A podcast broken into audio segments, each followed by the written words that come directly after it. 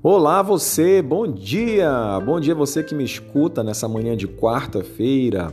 Que bom que esse áudio tenha chegado até você, tá? Não sei se por alguma plataforma de podcast ou através do WhatsApp.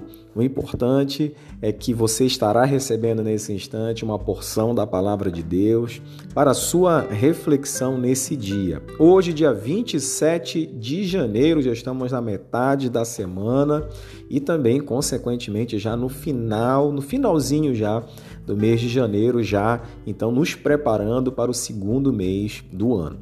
O tema do devocional de hoje é uma pergunta: o que é? Essa, esse é o tema.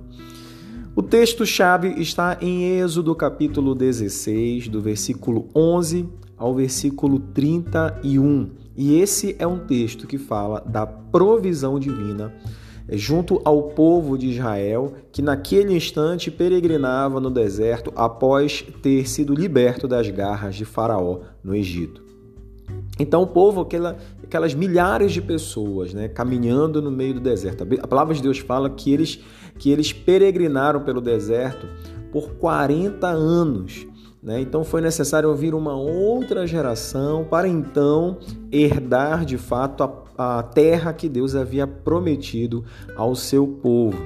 Mas como eles viveram? Como então eles se sustentaram durante todo esse tempo, durante todos esses anos no deserto? Então o texto ele fala justamente da provisão divina.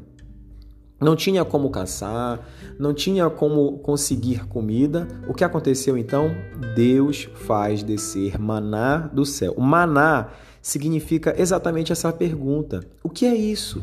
O que é isso? Maná foi o pão que veio do céu para alimentar o seu povo. E o que isso traz para nós como ensino?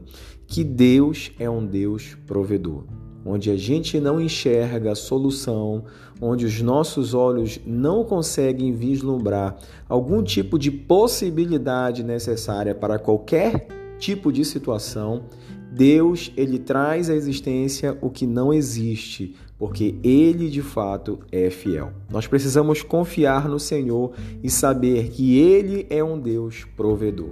Eu quero desejar para você uma manhã, um dia de paz e estaremos juntos então na quinta-feira para mais uma vez compartilharmos a porção sagrada é, daquilo que Deus tem confiado a cada um de nós. Assim, tem uma frase de efeito que sempre conclui as nossas reflexões, eu vou estar lendo e em seguida vou estar me despedindo. Aqueles que permitem que Deus os supra é, estarão sempre satisfeitos. De fato, Deus é aquele que supre as nossas principais necessidades. Um grande abraço, até a próxima.